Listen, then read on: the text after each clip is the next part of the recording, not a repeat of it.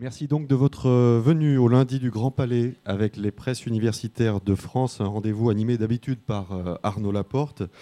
Et que ses fans se rassurent, euh, vous le retrouverez bon pied, bon oeil dès lundi prochain. En attendant, je suis ravi d'être parmi vous pour ce troisième débat du cycle jeux vidéo en marge de l'exposition voisine Game Story dans la galerie sud-est du Grand Palais, qui s'y encore jusqu'au 9 janvier. Nous sommes donc 30 millions de joueurs en France.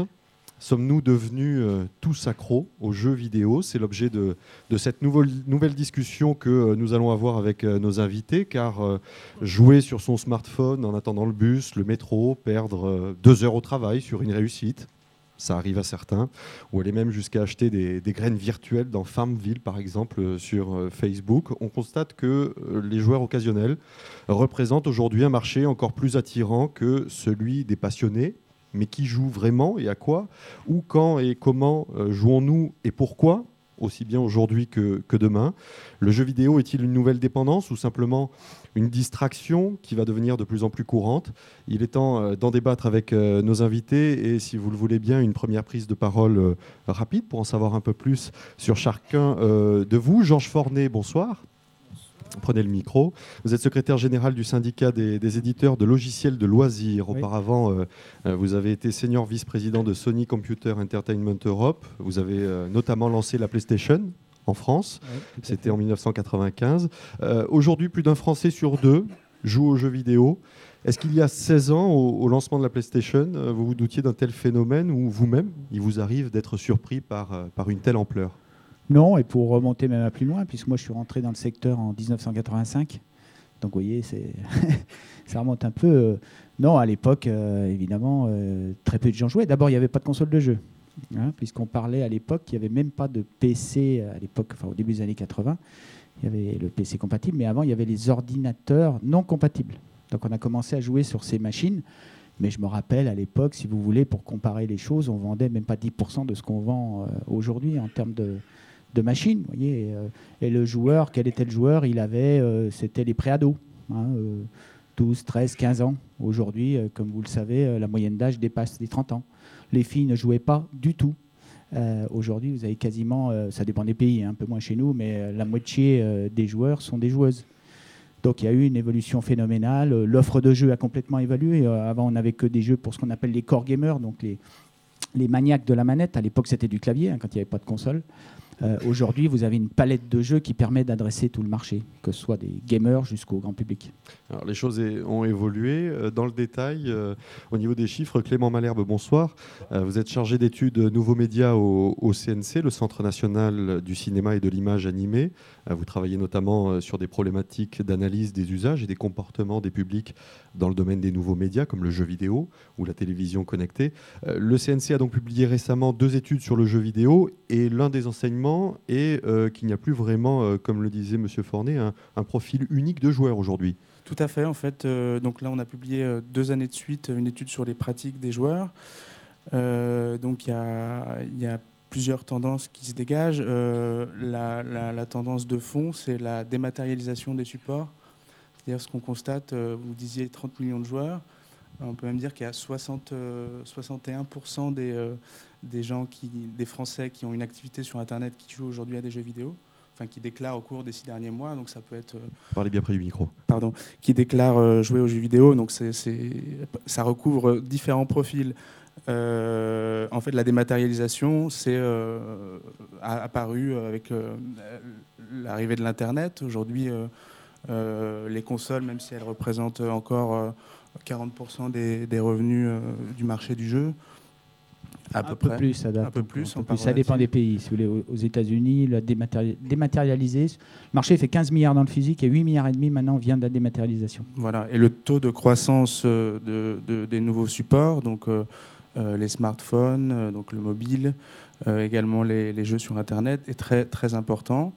Et nous, ce qu'on qu'on relève dans l'étude, c'est qu'il y, y, a 75% des joueurs qui aujourd'hui jouent en ligne sur, euh, sur Internet.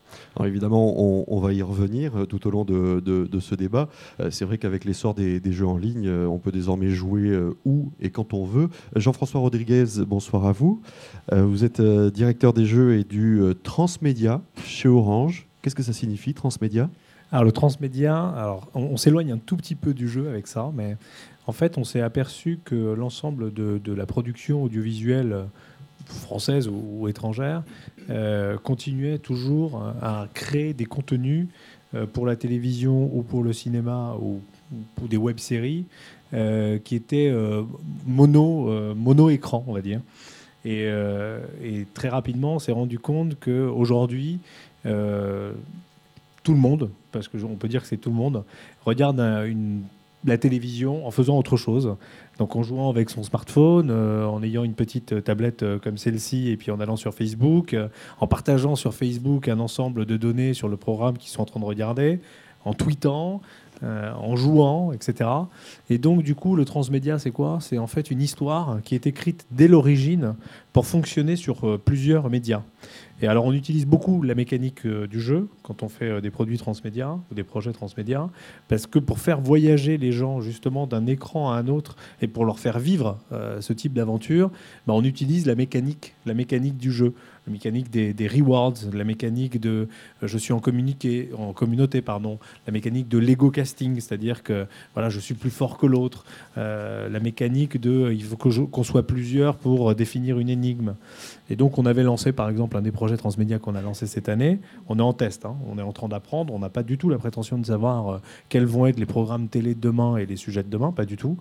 Euh, donc, du coup, pour, pour, savoir comment tout ça va fonctionner, on, crée des projets. On en a fait un qui s'appelait Détective Avenue. Alors, Détective Avenue, c'était quoi? C'était euh, Suzelle Berthier est assassinée dans, dans, son immeuble. Alors, juste pour la petite histoire, Suzelle Berthier, avant d'exister dans Détective Avenue, existait de façon complètement euh, digitale, numérique sur Facebook. Elle n'avait pas d'existence propre, mais elle avait déjà 3500 amis sur Facebook avant même que Détective Avenue euh, n'existe. Et Suzelle Berthier n'a jamais existé. Hein. voilà, c'est une actrice. voilà. donc elle avait 3500 amis sur Facebook qui suivaient ses aventures. Et puis à un moment donné, sur Facebook, on disait bah, attention, Suzelle Berthier est poursuivie. Euh, Suzelle Berthier postait euh, des vidéos où elle était suivie dans la rue parce qu'il y a un maniaque qui voulait l'assassiner. Suzelle Berthier, après, appelait au secours ses amis qui pouvaient l'appeler et elle vous rappelait en retour. Donc euh, vous receviez un coup de téléphone de Suzelle Berthier qui vous demandait de l'aide, et puis là, hop, elle a été assassinée. Sa sœur occupe sa place dans son appartement, et donc euh, vous êtes des internautes et vous pouvez aider sa sœur à retrouver le meurtrier euh, de Suzelle Berthier. Sauf que pour le faire, vous ne pouvez pas le faire tout seul. Il faut que vous vous aidiez de la communauté. Il y avait une web série qui a été tournée, parce qu'il y avait des vrais épisodes hein, qui ont été tournés. Euh, euh, voilà, pendant, ça a duré à peu près huit semaines. Et vous aviez des énigmes à aller rechercher au sein de, cet immeuble, etc. Et donc là, vous utilisiez, vous, vous receviez des SMS. C'est-à-dire qu'on utilise, ah, tout. la série, le principe de la série télé, le réseau social Facebook. On utilise exactement tous les produits euh, qu'on a à notre disposition. Mais ce qui fait que vous confirmez que ce genre de jeu, c'est plus du tout l'apanage des ados. Là, il y a tout le monde qui s'y met et, les femmes de façon massive. Ah, exactement. Là, du, coup, du coup, là, on est sur un, autre type, non seulement de contenu audiovisuel, mais aussi un autre type de jeu. Voilà.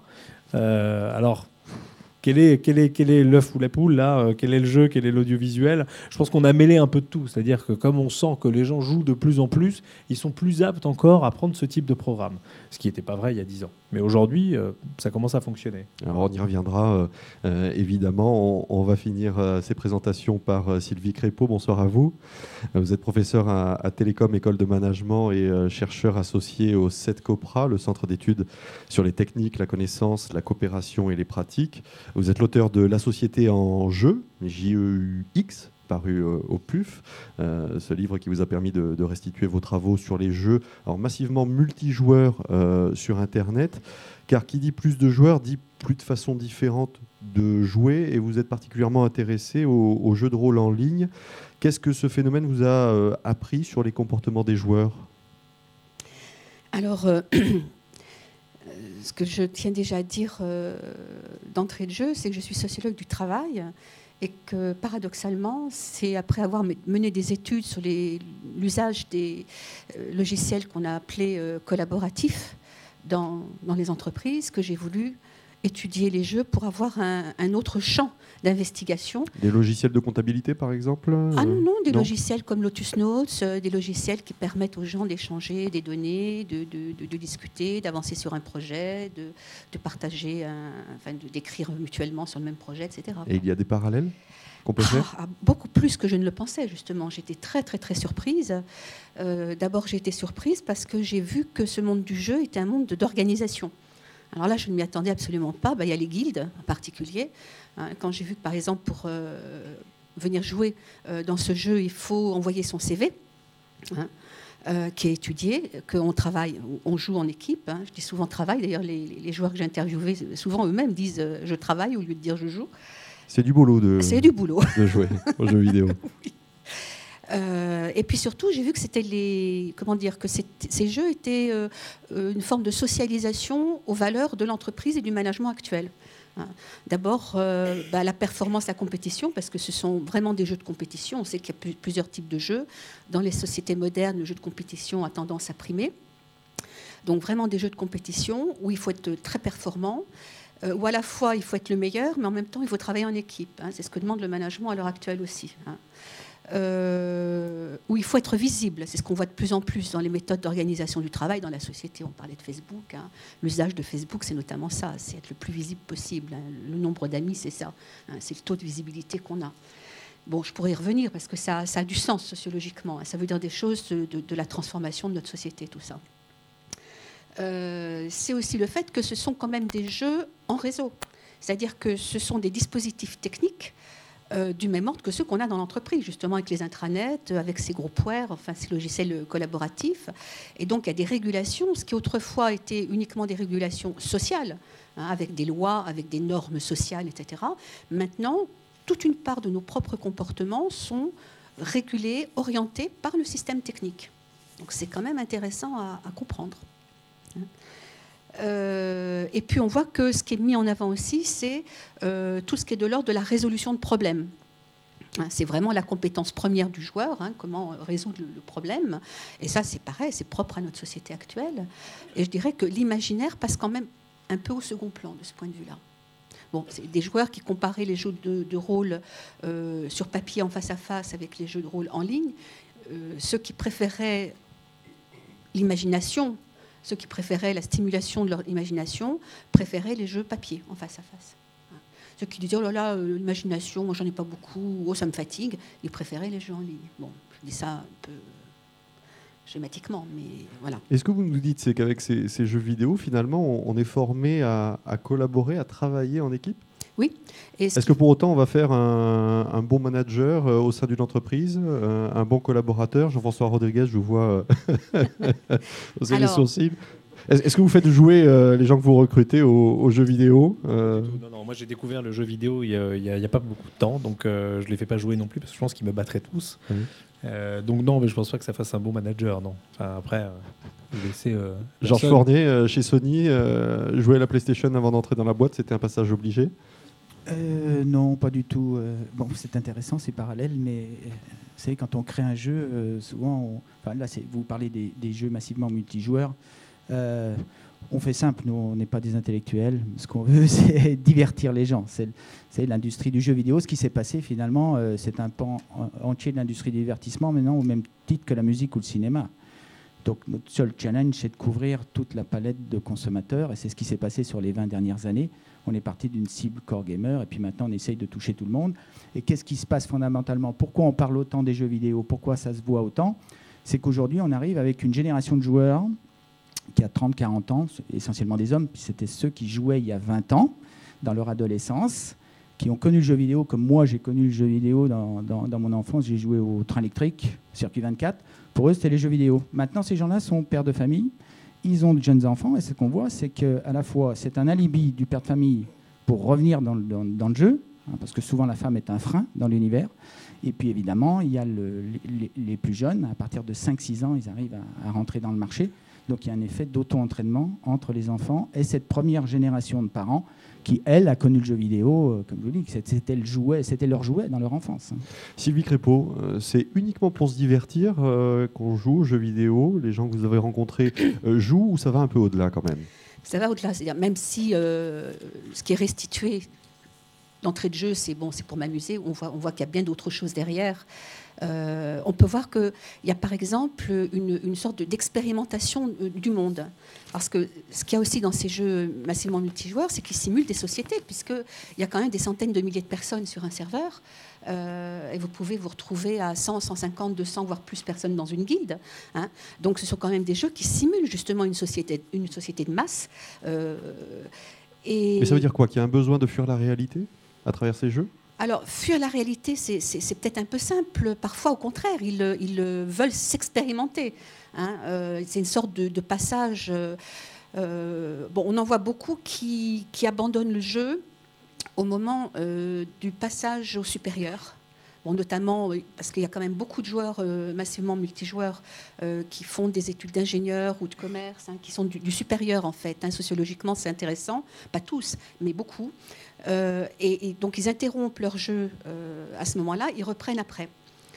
Euh, donc on, voit que c'est pas simplement une fuite, quoi. C'est un moment. Donc c'est surtout bon l'adolescence, le passage vers la vie adulte. Et il y en a d'ailleurs qui disent que, bah, à partir du moment où ils ont une famille, où ils ont un conjoint, des enfants, bon ils arrêtent.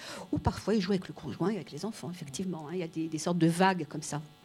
Ils ont moins de temps aussi. Ils ont moins de temps. Bah oui, parce que c'est très chronophage. Hein. Il faut beaucoup, beaucoup de temps. Mais on est loin de la critique facile euh, des médias euh, qui associent ces joueurs à, des ermites. Quoi. Ah oui, oui, non, c'est. Euh, bon, il y a des pratiques. Il y a des joueurs qui jouent énormément. Bon, les hardcore gamers, hein, mais ça, c'est quand même une minorité. C'est une minorité, quand même. C'est une minorité. Euh, sinon, ben, c'est variable. Hein. Ça peut être 20 heures, ça peut être 7 heures, euh, ça dépend des joueurs, ça dépend des jeux. C'est vrai qu'ils sont conçus. Moi, je pense, par, exemple à World of Warcraft, que j'ai particulièrement euh, étudié, qui est vraiment conçu pour créer on va lâcher le gros mot de l'addiction. Il, est, conçu pour que le joueur ne puisse pas quitter le jeu, puisque ils utilisent carrément les méthodes de, la psychologie expérimentale de Skinner, du conditionnement. C'est-à-dire bah, C'est-à-dire que euh, ce sont des méthodes qui ont été utilisées pour comprendre les phénomènes d'apprentissage. Hein. donc euh, on agit par euh, récompense et, motivation. Et donc le joueur va juste changer de niveau. Il faut absolument bah, qu'il travaille beaucoup. Hein. il faut qu'il tue beaucoup de monstres. Il faut qu'il fasse des tentatives X fois, etc. pour avoir vraiment l'objet qu'il voulait. Et c'est à partir donc il va, il, va y aller parce qu'il y a un moment, il sait, ça y est, ça va, ça va y être. Hein. Et ce que me disaient des joueurs, hein. ben, on va pas, on va pas quitter le jeu au moment où on, sait que ça va basculer, qu'on va, qu'on va euh, gagner un point. Alors en plus, quand la mère vous appelle à manger à ce moment-là, là, c'est pas possible. C'est drame. Est-ce que pour autant il y a, il y a beaucoup d'addictions? Ben, c'est pareil. Alors l'addiction, c'est difficile d'en parler dans, ces jeux. D'une part, bon, les, psychiatres et analystes vous diraient que euh, on peut pas parler d'addiction pour des adolescents parce que ça change beaucoup. C'est une période intermédiaire. Euh, bon, il y a des études qui sont faites, mais pas toutes très fiables. Pas, euh, bon, c'est difficile à dire. Selon les études, bon, on dirait entre 1 et 3% euh, des joueurs. Euh, c'est pas, c'est pas énorme. Hein. C'est pas énorme. Georges Fornet. Non, là, on parle exclusivement des MMO. Hein, c'est pas le total du marché, ça. Mais c'est vrai que dans les MMO, si vous voulez, pour Alors vous avez rappelé MMO multijoueur en ligne. Voilà. Donc vous jouez euh, à plusieurs, vous êtes des, armées contre des, armées, des choses comme ça. Euh, mais par exemple, la mécanique du jeu, et c'est vrai qu'on est performant dans ce genre de jeu, c'est pas parce qu'on est bon, c'est-à-dire qu'on est à droit ou etc. C'est plus on reste longtemps dans le jeu, c'est-à-dire que vous allez être récompensé si vous restez. Et c'est vrai que là-dessus, il y, a une problématique qui est, euh, il faut toujours être là, face à l'écran et jouer, parce que si vous décrochez, vous allez, vous allez perdre un peu le rythme. Et donc, ça rémunère pas forcément le joueur qui est le meilleur. Vous savez, quand vous jouez à un jeu de voiture, il faut être très performant dans le pilotage, etc. C'est celui qui finalement va rester le plus longtemps devant l'écran, entre guillemets, hein, qui va faire partie des meilleurs. Donc, euh, c'est vrai qu'il y a une, problématique spécifique à ce type de jeu. sur les, autres jeux, d'une manière générale, est-ce qu'il y a un phénomène d'addiction? C'est un débat, euh, c'est une des choses qu'on reproche aux jeux vidéo, euh, c'est pas nouveau. Est-ce qu'il y a, quand, quand, vous discutez avec des médecins aujourd'hui, il n'y a pas une addiction, en tout cas, euh, on, peut être addict à, plein de choses et il n'y a pas une spécificité euh, de l'addiction aux jeux vidéo. Euh, en tout cas, évidemment, on peut trouver en France quelques centaines de personnes, voire quelques milliers, j'en doute, qui sont vraiment addicts. Mais en tout cas, du point de vue des, fabricants, des éditeurs de, jeux vidéo, il n'y a pas une volonté délibérée de rendre le joueur addict, accro. Non, alors on va peut-être parler un peu de tout ça. le problème, euh, euh, en général, ce qui se passe, c'est que le jeu vidéo, c'est un peu la nounou des familles aujourd'hui. C'est-à-dire que, mais c'est à l'image de la société, c'est-à-dire qu'on déresponsabilise les gens. C'est-à-dire qu'on a l'impression que l'individu n'est responsable de rien. L'État s'occupe de vous protéger hein, euh, d'un peu tout. Et ben là, dans les jeux, c'est pareil. Il y a des gens qui font des jeux qui sont responsables de tout. par exemple, il y a le rôle des parents. les jeux, c'est comme la télé, c'est comme le reste il ne faut pas y passer des heures entières, il ne faut pas négliger ses études, il faut essayer de dormir la nuit, etc. etc. Donc il faut quelqu'un, quand ça s'adresse aux enfants essentiellement, euh, qui soit là, euh, qui, qui, protège et qui, contrôle, c'est clair. Si vous laissez jouer un gamin 12 euh, heures tous les jours, ça va faire un abruti fini, ça c'est clair. Clément Malherbe. Ce qu'on a relevé, c'est qu'il y avait une, dimension dans le jeu vidéo sociabilisante, c'est-à-dire que de plus en plus les joueurs euh, enfin, le, joueur euh, en, général joue seul. Trois joueurs sur quatre déclarent jouer seul. Mais euh, de plus en plus de, joueurs jouent en famille. C'est la, famille qui arrive en, premier devant, les amis et, même les jeux en réseau. donc, et de, plus en plus, le vieillissement de, la population des joueurs se traduit aussi par bah, des échanges. Le, jeu devient un moyen aussi d'échanger de, entre deux générations. Sylvie Crépeau Oui, moi je voulais un peu m'inscrire en faux par rapport à ce qui vient d'être dit. Je pense qu'au contraire, et je ne suis pas la seule, il y a quand même pas mal de sociologues qui ont étudié ce phénomène, on est dans une société qui est de moins en moins étayée par les institutions. Il hein. euh, faut quand même dire que l'État s'occupe de moins en moins. Le principe de précaution aujourd'hui, le principe de précaution, qu'est-ce qu'on vous dit? On veut vous protéger de tout. On commande 100 millions de, de vaccins pour protéger d'une maladie qui finalement n'arrive pas. Euh, c'est bien une, forme de prise en charge. L'État. Ça, c'est pas une prise en charge par l'État. Ce sont des mesures euh, euh, juridiques hein, qui nous viennent des États-Unis. sociologiquement, on est de moins en moins étayé par la société. Regardez ce qui se passe hein, au niveau de la sécurité sociale, au niveau de l'enseignement, au niveau de la retraite, au niveau bon. Je Attendez, là on s'éloigne un peu du. Là, on s'éloigne un peu. Alors si, justement, c'est très important. C'est très important par rapport à quoi, dites-nous? Voilà il y a un sociologue qui s'appelle Alain Runberg qui a très bien étudié ça et qui montre qu'on est, on est dans une société depuis les années 70, donc depuis l'apparition des jeux vidéo. Hein, D'ailleurs, dans une société où euh, on, est de plus en plus des individus, ça il y a quasiment tous les sociologues qui sont d'accord pour le dire, euh, et où on est responsabilisé par rapport à notre propre vie. C'est-à-dire qu'on on, est devant une injonction sociale de euh, porter nous-mêmes notre vie, d'être responsable de notre vie. Vous êtes au chômage, c'est de votre faute. Vous êtes malade, vous devez vous soigner. Il y a une injonction, vous êtes responsable de votre santé, c'est à vous de bien vous soigner, de trouver le bon, le bon médecin, etc. etc., etc. tout, le succès aussi d'Internet et des réseaux de communication tient aussi à ça. C'est-à-dire qu'il faut trouver les bonnes informations pour se dépatouiller dans, euh, toute une société où il n'y a plus les aides de proximité qu'il y avait dans une société un peu plus traditionnelle, l'environnement, la famille, euh, le milieu de travail. Bon, je reviens au travail puisque j'en ai parlé au tout début. Il y a encore 30 ans, il y avait des, collectifs de travail qui étaient très forts. Hein. Et moi, j'ai pensé en, ben, je, le traduis dans cet ouvrage, euh, un, ouvrage de Bourdieu, un collègue de Bourdieu, qui retraduit ce que disait un, ouvrier euh, de, chez Peugeot dans les années 80. Euh, il disait maintenant, avec l'emploi des intérimaires, etc., euh, on n'est plus une équipe solide, solidaire. C'est-à-dire qu'avant, quand il y en avait un qui avait du mal à travailler, par exemple qui était malade, qui avait des soucis, on était tous à travailler plus pour le, porter, pour l'aider. Maintenant, c'est l'inverse. S'il y en a un qui traîne la patte, tout le monde va lui tomber dessus parce que c'est un mauvais, il n'est pas performant et il va faire tomber l'équipe. Bon, eh bien, c'est ce qu'on voit dans les jeux vidéo. Moi, ça m'a frappé. Les jeunes qui disent euh, il faut repérer ceux qui sont trop nuls et qui vont faire perdre l'équipe. C'est bon, j'ai plus les termes en tête. Hein. On retrouve ce même état d'esprit. Donc, quand je parlais finalement, le jeu vidéo n'est qu'un reflet de, la société, de, ce fait. Tout à fait. Euh, euh, Monsieur Fornet. Non, mais là, on est, je ne peux pas être d'accord avec ce genre de. Je, pense qu'aujourd'hui, on est dans une société qui déresponsabilise. Vous dites la protection, on a, on a, la sécurité sociale, il y a les services publics, etc. Bon, on peut discuter, est-ce qu'il y en a assez, il n'y en a pas assez. D'autant plus que les élections, c'est en 2012, voilà. Hein, donc on n'est pas là pour mais, ça. Mais euh, quelle était la protection dont on bénéficiait il y a 150 ans? Quel était le statut d'un ouvrier ou d'un paysan? Euh, Il n'y avait rien du tout. Il n'y avait rien du tout. Aujourd'hui, on bénéficie quand même d'un environnement. Et globalement, l'individu est de plus en plus déresponsabilisé, pris en charge soit par l'État, soit par des mécanismes de protection. Jean-François Rodriguez. C'est juste pour revenir sur, sur, sur, sur le jeu. Je, je, pense effectivement, alors je ne sais pas si les travaux de, de sociologie euh, se font simplement sur un pays. Alors le jeu vidéo, c'est quelque chose qui est mondial. Alors s'il y a bien quelque chose qui caractérise quand même cette industrie du, divertissement, c'est qu'en général, un blockbuster américain au cinéma, bah, ça va faire une carrière mondiale. Euh, une musique américaine, alors française un peu plus difficile, hein, mais ça va faire une carrière mondiale. Et le jeu vidéo, ça va faire une carrière mondiale également. Et puis finalement, tout le monde joue à Angry Birds, euh, où j'envoie des oiseaux magiques sur la tête de cochon fou. tout le monde va jouer à Farmville. Il y a 250 millions de joueurs sur Farmville, etc. Alors là, je ne pense pas que la préoccupation de ces joueurs soit savoir si on est assez protégé dans notre système ou comment est notre système. Parce qu'entre un Coréen du, du Sud, un Français, un Espagnol et un Italien, la protection de l'État ou euh, la sociologie de ce que lui vit par rapport au jeu, elle est quand même très très très très éloignée de ce que nous nous vivons. Donc je pense qu'il y a une mécanique du jeu de toute façon qui existe, quelle que soit la société, quel que soit le rôle de l'État dans cette société. La mécanique du jeu, elle existe depuis toujours. Je crois qu'ils ont toujours joué. On joue à Macao comme on joue à Las Vegas, et c'est du jeu. C'est-à-dire que qu'est-ce qui est cette mécanique du jeu? Alors moi, je ne suis pas sociologue pour le coup, mais qu'est-ce qui est? C'est qu'on s'enclenche dans quelque chose et puis qu'on a envie de gagner. Mais on a envie de gagner quand on joue au tennis, on a envie de gagner quand on joue au rugby, on a envie de gagner quand on joue au foot.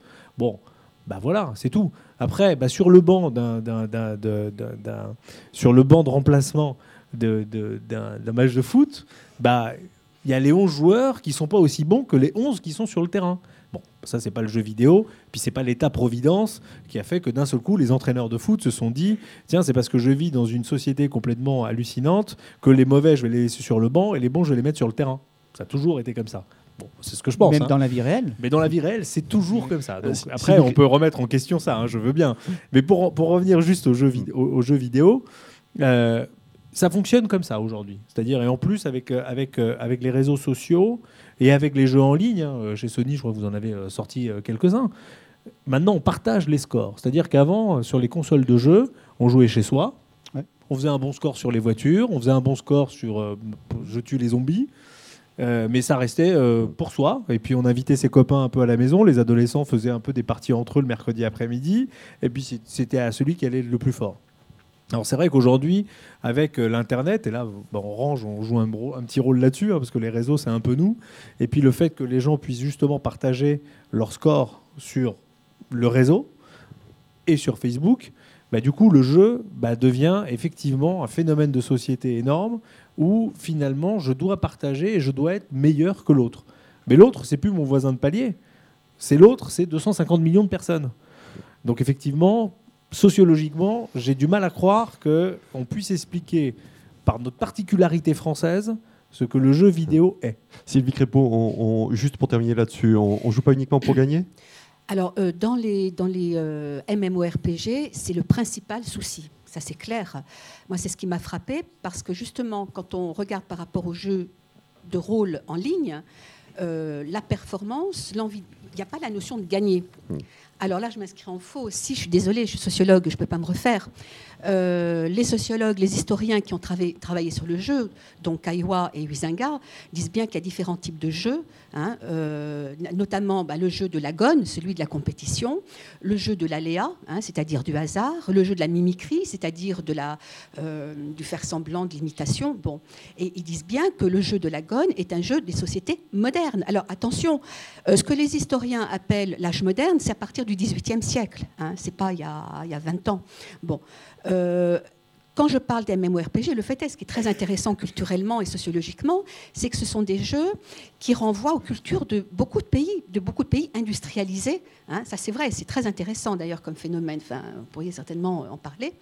Euh, voilà, ce que je veux dire, c'est hmm. que les jeux MMORPG sont des jeux d'agon et il n'y a pas que des jeux d'agon. On peut euh, simplement jouer pour le désir euh, de euh, créer une situation, par mmh. exemple, de, ce qui étaient les, jeux de rôle au départ, de, créer une, comment dire, un, des personnages, de les faire évoluer et de créer des histoires.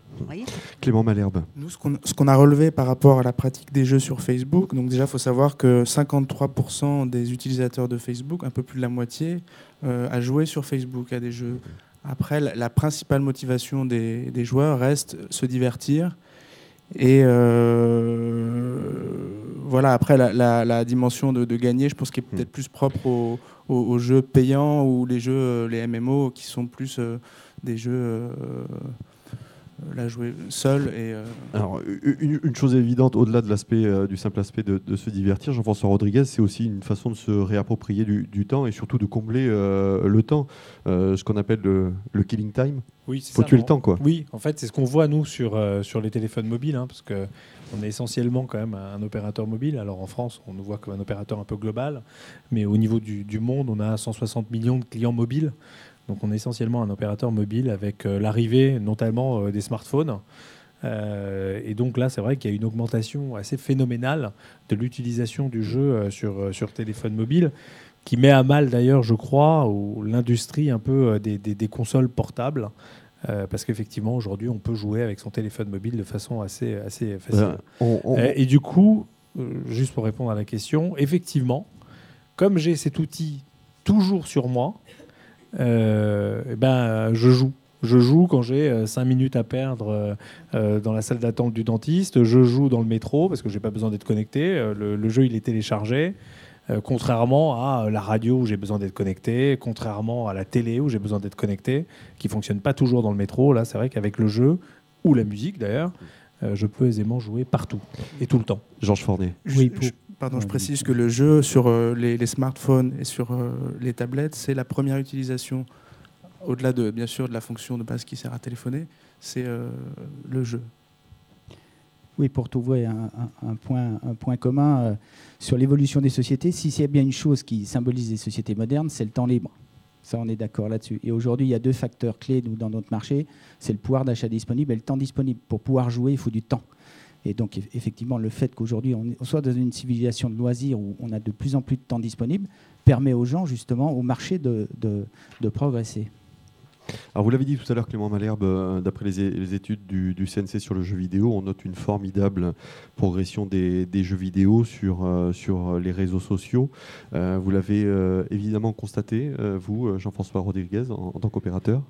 Bah, oui, parce qu'on on voit ce phénomène vraiment croître d'une façon complètement incroyable. Alors du coup, ce que vous disiez tout à l'heure sur les gens ne jouent, mais peut-être pas pour gagner. En tout cas, c'est pour exister. Euh, alors moi, je ne suis pas sociologue, mais, mais ce que je vois, c'est que quand on commence à partager sur ces pages Facebook euh, les scores qu'on fait sur des jeux, quelque part, c'est quand même pour exister et pour dire, regarde, c'est moi le meilleur, bah moi si tu peux. quoi. Et ça, on le voit partout. Et donc, ça nous oblige, nous, opérateurs, euh, également, quand on, quand on construit maintenant nos offres de distribution de produits digitaux, bah, à faire ce que fait tout le monde, c'est-à-dire des liens Facebook, parce que l'ego casting, euh, ça compte, et les gens ont besoin d'exister. Et donc, ça nous oblige, nous, bah, à mettre ces liens pour que les gens puissent partager le score avec leur communauté. Ce ce qu'on ce qu'on relève aussi, c'est que sur Facebook, beaucoup, beaucoup de gens jouent, mais euh, peu jouent à des jeux payants finalement. Donc c'est euh, ça, c'est un, un défi que, que, que doivent. euh, Oui, non, je crois qu'on va vivre un phénomène intéressant, c'est la cotation de Zynga. Je ne sais pas si vous connaissez Zynga, qui est, une société qui a développé un jeu, donc Farmville, sur, euh, sur Facebook, puisque maintenant Facebook est une plateforme de développement de jeux, hein, comme les consoles de jeux le sont. Et cette société va être cotée. euh, elle devrait valoir euh, aujourd'hui autour de 7 milliards de dollars. Il faut voir que cette société n'existait pas il y a 4 ans, qu'elle a maintenant 2500 salariés et qu'elle fait un milliard et demi de dollars de revenus en vendant ce qu'on appelle des objets virtuels. Ce sont des petits objets dont vous avez besoin pour jouer. Oui, parce qu'il faut expliquer objets- euh, simplement ce qu'est Farmville, euh, par exemple, ou, ou Cityville, mais prenons l'exemple de Farmville. Euh, Georges Fornet, si vous y avez euh, déjà joué. on- on- non, j'y ai pas joué, mais vous le savez mieux que moi. alors. C'est un jeu où je crois on construit sa ville et on a une vie, une vie, on construit une ferme, etc. Une vie comme dans la vie réelle. et on achète des objets virtuels. Donc, et ces objets sont vendus moins de 1 dollar. Donc vous voyez, pour faire un milliard et demi de dollars avec des objets à moins de 1 dollar, la société n'existait pas il y a 4 ans. Il y a 250 millions de joueurs.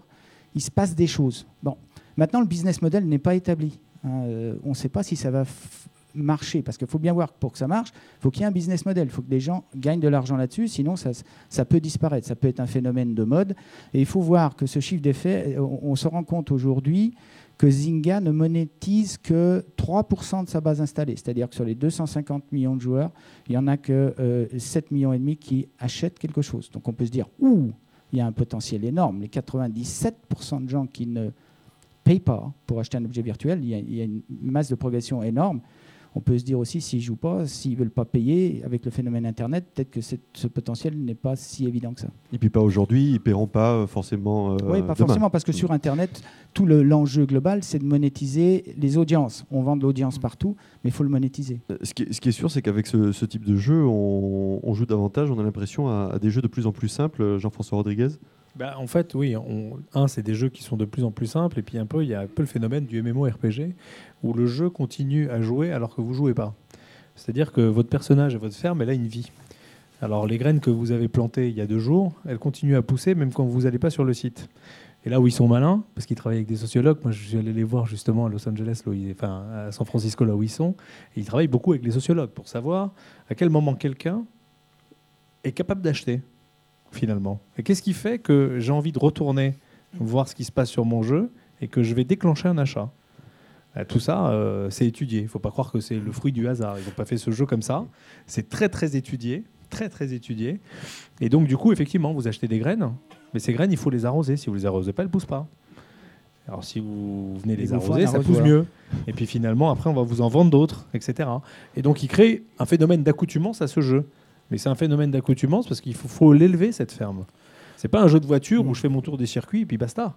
Non, non, non. Là, il faut que ça vive. Sylvie Crépeau. Je sens que ce soir, je fais le poil à gratter. Alors oui, enfin, je suis très contente de ce que vous venez de dire parce que euh, ça refait aussi le lien avec euh, le thème de l'addiction. Hein.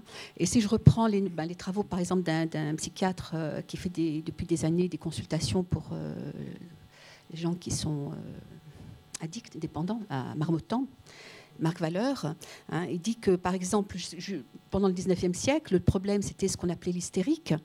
Euh, en fait, l'hystérique symbolisait, dit-il, la condition du sujet souffrant de trop bien obéir à l'injonction des contrôles et du refoulement. Hein.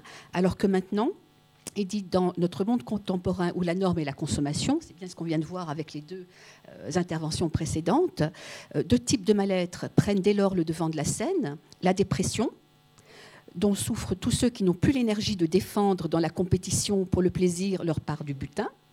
Hein.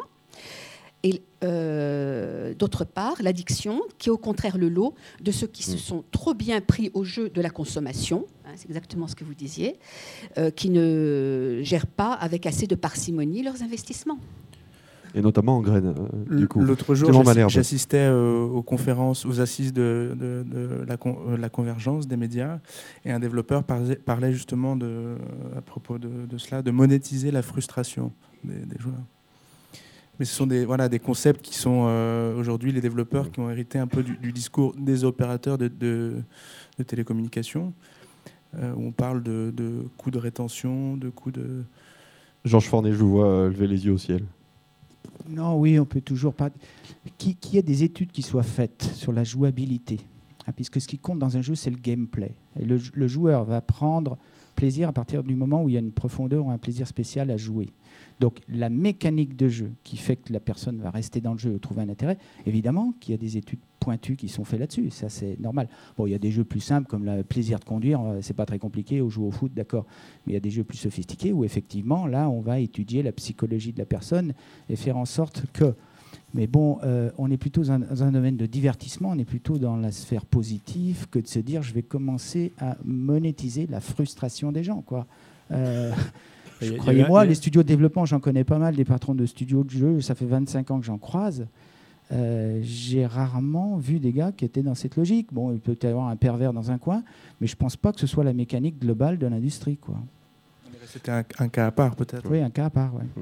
Non, non, puis après, il faut, on est dans une industrie du divertissement, mais euh, euh, aux États-Unis, ça, ça, porte, un autre nom. Hein. C'est pas entertainment, c'est business entertainment. Hein. Donc il y, a, le mot business devant. Voilà. Alors en France, euh, comme on a du mal avec euh, l'art qui n'est pas un business, l'art bien évidemment, c'est autre chose. Et quand on fait de la télévision, on n'est pas là pour faire de l'argent. Mais non, on est là pour donner de l'information au public qui a besoin d'avoir des chaînes publiques. Et donc, du coup, il y a un patron de chaîne qui avait dit euh, Moi, je vends du temps de cerveau disponible à Coca-Cola. Bon, donc voilà, en gros, ce qu'il faut, c'est arrêter de, de, de, faire les vierges effarouchées. Oui, l'industrie du jeu vidéo est là pour faire de l'argent. Oui, les chaînes de télévision sont là pour faire de l'argent. Oui, l'industrie de la musique est là pour faire de l'argent. Et oui, les producteurs de musique, quand ils lancent un produit, bah, ils sont là pour essayer de le vendre au maximum, de le mettre en tête de gondole chez Carrefour, de le mettre dans les radios euh, pour que ça passe 25 fois et que ça vous rentre dans les oreilles. Bon, bah, les mecs qui font des jeux vidéo, ils sont pas là euh, pour regarder, euh, voir si le train passe. Ils sont là pour faire de l'argent parce que ces gens, ils sont cotés en bourse. 7 milliards pour Zynga, 4 milliards d'euros de chiffre d'affaires, je crois, pour Electronic Arts, des milliers de personnes qui travaillent dans ces entreprises. Bon, moi, ça me choque pas si vous voulez. Ça ne me choque pas que le monde du jeu vidéo soit un monde de business où effectivement le type qui développe le jeu se dit j'espère que je vais le vendre. Euh, bah oui, heureusement qu'il va le vendre. Ça c'est clair, c'est clair, c'est évident. Hein. Il y a plein, il y a des dizaines, centaines de milliers de personnes qui travaillent dans cette industrie. C'est une industrie et c'est fait. Il faut, faut, gagner de l'argent. Sinon, il n'y aura plus d'industrie à un moment. Il y aura un problème. On est dans le monde capitaliste et on est les, les deux pieds dedans. Il n'y a aucune. Euh, et on, a un champion, et on a un champion national qui est Ubisoft et Gameloft. Et euh, Ubisoft, on a euh, Activision Blizzard, donc qui est contrôlé par, par Vivendi. Mais enfin, on avait une industrie en France il y a 20 ans, 25 ans, qui était florissante. On a réussi à à la détruire gentiment. Alors si c'est une industrie qui est là aussi donc pour gagner euh, de l'argent, ce qui est paradoxal d'après les études du CNC, euh, Clément Malherbe sur le sur le jeu vidéo, euh, c'est qu'on joue sur l'ordinateur et principalement à, des jeux gratuits. Oui, justement, c'est ce qu'on disait. On parlait de monétiser la frustration. En fait, les joueurs, l'achat d'options aujourd'hui qui a un peu remplacé l'abonnement. À l'époque, on, était plus dans l'abonnement. Aujourd'hui, on, va acheter des, des, niveaux de jeu, de la monnaie virtuelle. Donc, on est vraiment dans un monde euh, un peu parallèle, la plupart des joueurs s'arrêtent euh, euh, au gratuit, c'est-à-dire qu'ils vont jouer, ils vont jouer gratuitement et ensuite on va leur, quand ils vont avoir une certaine forme d'addiction, on, on va leur, on va leur demander de payer. Et beaucoup de joueurs justement s'arrêtent, s'arrêtent à la sphère du gratuit. Je, confirme ça hein, sur notre site PC en jeu. On a 70% de l'audience qui est féminine euh, qui joue beaucoup à du casual gaming et qui joue essentiellement de façon euh, gratuite. Qu'est-ce qu'on appelle le, casual gaming? Ce sont des jeux euh, qui sont assez grand public. donc, ce n'est pas les, jeux PC ou jeux console qui sont un peu plus compliqués, qui sont un peu plus pour les gamers. Tetris, par, exemple. Ouais, un Tetris. Voilà, des jeux simples et courts. Voilà, un, bridge, quelque chose d'assez simple. Et effectivement, qui sont des jeux essentiellement gratuits. Et c'est ça la majorité des, des joueurs aujourd'hui. Voilà. Oui, mais il y, a de nouvelles formes de business, des nouveaux business models pour vendre un jeu. Avant, hein, finalement, on vendait un produit physique dans un magasin et puis euh, on passait ce qu'on appelle le point mort, on a couvert nos, coûts fixes et puis on, gagne de l'argent. Maintenant, vous avez ce qu'on appelle le free to play, c'est-à-dire on vous donne le jeu pour jouer. Et après, comment on se rémunère? Soit par la publicité, hein, soit aussi vous avez ce qu'on appelle les modèles freemium, c'est-à-dire on vous donne le jeu, vous le testez, vous jouez, c'est gratuit, vous n'avez rien payé. Ça vous plaît? Vous achetez le jeu complet, vous allez le payer une somme très peu chère. Par rapport à un jeu sur console qui vaut 70 euros, vous allez le payer euh, moins de 10 euros. Et après, on va vous vendre des compléments, des petits compléments, des objets, des choses dont vous aurez, besoin pour jouer. Donc là, il y a naissance de nouveaux euh, business models qui fait qu'aujourd'hui, on peut peut-être jouer gratuit. Mais là, c'est qu'une évolution du marché. Quand je vous dis aujourd'hui, le jeu vidéo fait partie de l'industrie du divertissement, même titre que le cinéma ou la musique, on voit apparaître de nouvelles formes de commercialisation euh, à la télé, il y a de la télé gratuite, à la télé par abonnement. Euh, euh, voilà, c'est des choses qui se nourrissent parce que ce secteur est nouveau et ça apparaît seulement maintenant. Alors, ce qu'on constate néanmoins, Clément Malherbe, c'est qu'il y a un essoufflement dans les ventes et dans le marché des, consoles portables. Des consoles portables Ça, c'est une réalité. Georges Fournier, est-ce qu'elles vont disparaître tôt ou tard, vu que maintenant on a un téléphone portable, un smartphone le, marché du jeu vidéo, des consoles de jeu, est cyclique. Donc depuis 20 ans, on a vécu quatre cycles. Ça monte pendant 3 ans, ça descend pendant 4-5. Ainsi de suite, quatre fois depuis 1980. Euh, Là, on va attaquer le cinquième cycle l'année prochaine avec l'arrivée de la nouvelle machine de Nintendo, la Wii U, et puis on aura la PS Vita de, Sony. Donc c'est un marché cyclique. Donc effectivement, là, cette année, on est en bas de cycle du cycle de la génération actuelle, qui est la génération de la PS3, euh, de la Wii et de la Xbox, et dans les portables de la DS et de la PSP. Donc euh, vous avez eu la, la 3DS qui vient d'arriver, la Vita qui arrive en février 2012 et la Wii U en deuxième partie d'année 2012. Donc on va repartir dans un cycle. Donc que les ventes de machines montent et descendent, c'est normal. Maintenant, c'est vrai qu'apparaissent de nouvelles plateformes de jeux. On va vers un, business model où on va jouer tout le temps, en tout lieu. hein. Euh, et vous avez l'arrivée des tablettes, vous avez des smartphones, et vous avez en arrière-plan le développement du online, donc de, de tout ce qui est Internet. Et c'est ce qui va tirer le jeu. Donc les consoles traditionnelles, si elles n'apportent pas une valeur ajoutée dans la jouabilité, qui permettent de se différencier suffisamment des téléphones, qui maintenant ont des capacités techniques de pouvoir concurrencer une console de jeu, effectivement, la console de jeu traditionnelle aura un problème majeur, parce que sur une console traditionnelle, le business model dont je vous parle, on en revient toujours à ça, en gros, vous donnez la machine, vous ne pouvez pas gagner de l'argent, pas par la concurrence, mais vous gagnez sur le contenu. Donc si vous ne pouvez pas apporter une valeur ajoutée suffisante sur le contenu et que vous êtes concurrencé par des plateformes comme les smartphones qui ont une base installée bien supérieure et qui peuvent maintenant euh, approcher la qualité d'une console, effectivement, les consoles de jeux traditionnelles ont le risque de, de- de disparaître. Et cette valeur ajoutée, c'est sûrement le, la, la- la connexion. Enfin, la plupart des consoles aujourd'hui vont être des, des consoles connectées. Donc ça va, ça va amener aussi de, de nouveaux, euh, de nouveaux publics, de nouveaux consommateurs. Oui, bien sûr. Et si en plus elles permettent de téléphoner, ça devient des smartphones, euh, Jean-François Rodriguez? Ben voilà, exactement, c'est ça. C'est-à-dire qu'après, il faut savoir, est-ce que, est-ce que- effectivement, vous avez raison, il y a des cycles. On, on l'a, on l'a vu dans l'industrie. Le problème, c'est que dans les téléphones mobiles, il y a un peu moins de cycles. C'est-à-dire qu'ils s'en vendent tellement de millions d'exemplaires par jour, par jour, que du coup, ça permet aux constructeurs euh, de les mettre à jour de façon constante. Et euh, aujourd'hui, euh, quand vous avez un iPhone en poche, vous avez euh, la console d'il y a, d'il y a 5 ans. Mais est-ce que, est que l'industrie du jeu saura justement dans, dans, dans, ce- dans ces jeux mobiles, encore une fois, hein, moi j'ai rien contre les consoles, hein, attention, Euh, mais je ne sais pas comment ça peut évoluer dans le bon sens pour la croissance de ce marché. Je dis pas qu'il n'y en aura plus, il y en aura toujours, mais quelle croissance par rapport à des smartphones qui sont de plus en plus puissants, avec des jeux qui sont de plus en plus euh, similaires à ceux qu'on va trouver sur des, sur des consoles portables? Je ne sais pas. Oui, ce qui fait la différence, et pourquoi les consoles de jeux sont vendues? Parce que cette histoire, on l'a déjà vécue, euh, c'était dans les années 80, euh, début des années 90, le marché des consoles de jeux était divisé par deux en 92 et 95. Et à l'époque, il y avait un produit qui était censé couvrir tous les besoins, qui étaient pour travailler chez soi et pour jouer, se divertir. C'était le PC. Et à l'époque, le prix des PC baissait. C'était, je me rappelle, dans la grande distribution, on était en France, 6 990 francs, 5 990, 4 990, 3 990. C'est la grande distribution, c'est au mois de septembre quand il y a les catalogues. Il n'a jamais touché les 2990. Pourquoi? Parce qu'il y a eu le multimédia. Et donc ça a renchéri le prix des machines, etc. Et en arrière-plan, deuxième élément, le PC n'est pas une base homogène. Les consoles de jeux ont, réussi, par exemple, à battre le PC à l'époque alors qu'elles étaient données comme perdues, parce que les consoles de jeux, toutes les machines sont pareilles. C'est-à-dire que vous avez un parc homogène. Quand dans un parc de PC, et, là vient le parallèle avec les smartphones, vous avez des machines qui ne sont pas euh, toutes les mêmes. C'est-à-dire, par exemple, dans le PC, vous aviez soit vous aviez le dernier cri, et c'était vous adressiez 5% du parc. Vous faisiez un jeu qui était le top du top, mais il marchait que sur 5% des machines.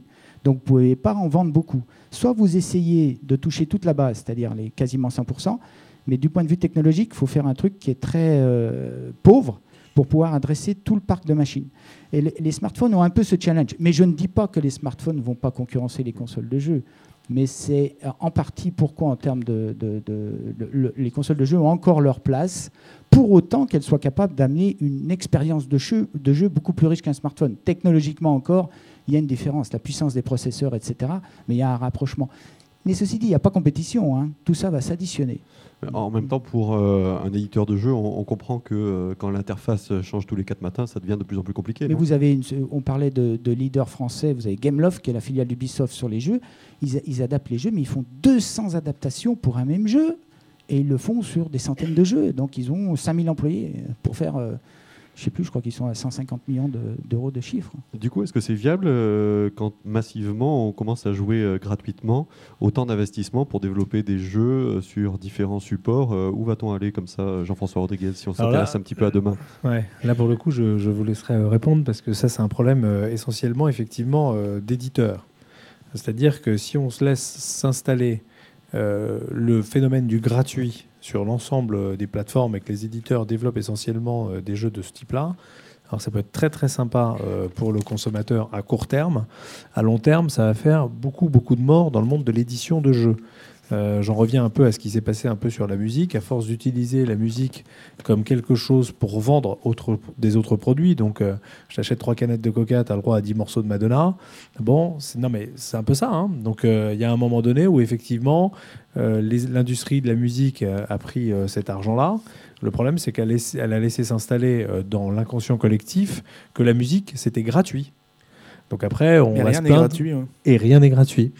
Voilà, exactement. Mais après, on laisse installer le peer-to-peer, etc. Moi, ce que je vois arriver dans le, dans le monde du jeu vidéo, qui était un monde qui était assez rentable, on peut faire des jeux pas chers, de là aller vers le gratuit, ben, je trouve qu'à terme, ça peut être assez dangereux pour cette industrie. Voilà. Georges Fornet. Ah non, mais c'est pas le modèle qui est en train de, qui aujourd'hui qui progresse le plus vite. hein. Le, le gratuit, de toute façon, il doit être financé par quelque chose. Donc, là, comme je vous dis, c'est la publicité. Aujourd'hui, vous avez le modèle du freemium, ce qu'on appelle du alors gratuit au départ, et puis après vous payez si vous êtes content, et puis on vous fait payer plusieurs fois avec des ce qu'on appelle des add-ons, donc des additifs, etc. Euh, je pense pas que l'industrie aille vers le gratuit. Elle a vu ce qui s'est passé dans la musique. Elle a déjà le challenge de la dématérialisation, c'est-à-dire de passer des ventes physiques dématérialisées. Je crois qu'on va pas se tirer un, Ouais. un coup de fusil Alors- supplémentaire dans le pied. Alors, si je puis me permettre, il y a- y, y deux phénomènes quand même hein, qui vont vers le gratuit. Le premier phénomène, c'est celui que vous avez dit, c'était il y a bien quelqu'un qui va payer, c'est la publicité. Alors il faudra que la publicité paye pour tout le monde déjà. C'est le premier point. Et ça, ça n'arrivera pas. Voilà. Donc il y a Angry Birds qui arrive à vivre avec la pub, mais les autres, bah, ils rament. Parce que quand vous ne donnez pas assez de, de puissance à Coca-Cola, bah, Coca-Cola vous achète pas la pub. Alors Angry Birds, ça va, mais pour les autres, c'est un peu difficile. Donc il y, en a, il y a plein d'éditeurs qui se lancent dans ce, dans ce phénomène de gratuit en se disant bah, je vais y arriver par la pub, puis ils n'y arrivent pas, évidemment. Le deuxième phénomène, c'est le phénomène du freemium. Mais là aussi, c'est un peu le problématique de Zynga. Il va falloir s'assurer sur que sur 250 millions de joueurs, j'en ai quand même suffisamment qui achètent pour faire euh, du chiffre d'affaires et continuer à payer les gens qui y travaillent. Et continuez à acheter des graines hein, pour qu'on suive bien. euh, Et- c'est ça. et Exactement, continuer, continuer à acheter des graines. Et puis après, il y a, il y a- il y a le, troisième, euh, le troisième phénomène qui est celui de, de co- comment faire, enfin, comment vivre cette industrie entre des jeux qui sont gratuits, qui sont de même qualité que des jeux payants. Euh, et donc là, c'est la confrontation de business model qui est plus gênante. C'est-à-dire j'ai un jeu qui est de la même qualité, mais que j'ai pour zéro et l'autre Ouais. que je paye. Non, Donc, mais je vous dis là, ça met jeu à mal, en gratuit- fait, je le gratuit. Les jeux gratuits vont Non mais, là, hein. ouais, non, non, mais du coup, le jeu gratuit met à mal les autres éditeurs qui font du jeu payant. Donc Non, euh, mais- voilà. Bon. Georges Fornet. Et Non, puis il y a non, mais un troisième phénomène, excusez-moi, excusez-moi, je, je finis, c'est c'est surtout ça que je voulais dire. Il y a des constructeurs que je ne nommerai pas, de téléphones mobiles, qui ont bien vu que pour vendre un téléphone aujourd'hui et pour montrer au consommateur final que ce téléphone était performant, le jeu était un très bon véhicule pour montrer l'innovation. Bah, la musique, ça fonctionne à peu près sur n'importe quel téléphone, donc bon, bah, ça c'est pas rigolo. Par contre, un jeu en 3D qui montre la qualité de l'écran, la qualité du processeur, et qui en plus donne une valeur ajoutée du divertissement à un client final, bah, ces gens-là, ils sont capables de sortir le carnet de chèques, d'aller voir euh, Gameloft, EA ou n'importe qui, et de leur dire bah, tiens, je te donne 5 millions, c'est rien pour eux, hein, c'est zéro. Je te donne 5 millions, mais par contre, tu vas mettre un jeu gratuit dans tous mes téléphones. Bon, bah, quand tu es un éditeur de jeu, tu dis bah oui, je prends. Donc très bien. Le problème, c'est qu'à long terme, tu donnes la perception au public que le jeu est gratuit. Bon, va vendre un jeu après. Non, mais là, tout à fait Très, d'accord. C'est très ce qui- difficile. Là encore, pour prendre le on l'a déjà vécu cette histoire. Pour reprendre le parallèle du PC, vous aviez la mécanique des bundles. À une époque, on donnait 20 jeux. hein, C'était la surenchère entre constructeurs de machines. Et, on faisait des, coffrets, donc on vendait des jeux en quantité avec les machines. Qu'est-ce qui s'est passé sur le jeu PC s'est écroulé. Pourquoi? Parce que tout était gratuit, donc euh, peu d'investissement derrière. Donc on a commencé à faire des choses pas chères, donc de mauvaise qualité, parce qu'on mettait 20 jeux. Donc euh, quand on met 20 jeux, il faut que ça coûte pas cher pour être vendu avec euh, une pièce principale, un PC, etc. Donc il y avait une limite économique à ajouter quelque chose dans la boîte. Et ça, le marché du jeu sur PC a plongé. Donc c'est- c'est pas un, un- vrai modèle. Mais si vous voulez, il y a quand même des nuances dans tout ça. Je ne veux pas dire que je crois au jeu gratuit, loin de là. Mais regardez aujourd'hui comment on vend un jeu à 70 euros, par exemple, sur console de jeu. Mais il y a le mécanisme des démonstrations. Donc la démonstration, c'est qu'on essaie de vous mettre en ligne, vous donner envie, donc vous pouvez charger le jeu et regarder, y jouer un petit peu, et après vous achetez. C'est c'est une manière quelque part de mettre un pied dans le système, mais après vous allez payer. hein, d'une manière ou d'une autre. Un jeu aujourd'hui, ça n'arrivera pas un jeu gratuit sur console de jeu. Sur les PS3 et Xbox, les gros jeux top 10, maintenant, c'est 30-50 millions d'euros, voire plus. Donc c'est impossible d'avoir des jeux, des jeux gratuits. Clément Malherbe, euh, euh, avec ses études du CNC sur le jeu vidéo, vous avez réussi à dégager euh, quelques tendances pour, pour demain? Les, les, tendances dont on vient de parler, donc la dématérialisation, de plus en plus de joueurs jouent en ligne, le mobile devient de plus en plus un, support, un support de jeu, même si l'internet, enfin l'ordinateur reste le, le principal support de jeu, le mobile estimation. Le, chiffre d'affaires mondial du, du, jeu sur mobile est pour l'instant d'environ 5 milliards d'euros et il, est, euh, il, devrait atteindre plus de 10 milliards d'euros en 2015. Donc c'est vraiment une tendance lourde. Sylvie Crépeau. Et un, un, élargissement aussi de, des types de joueurs. On n'est plus seulement voilà, l'adolescent qui, qui, joue aujourd'hui, tout le monde joue, donc ça c'est une tendance aussi de fond.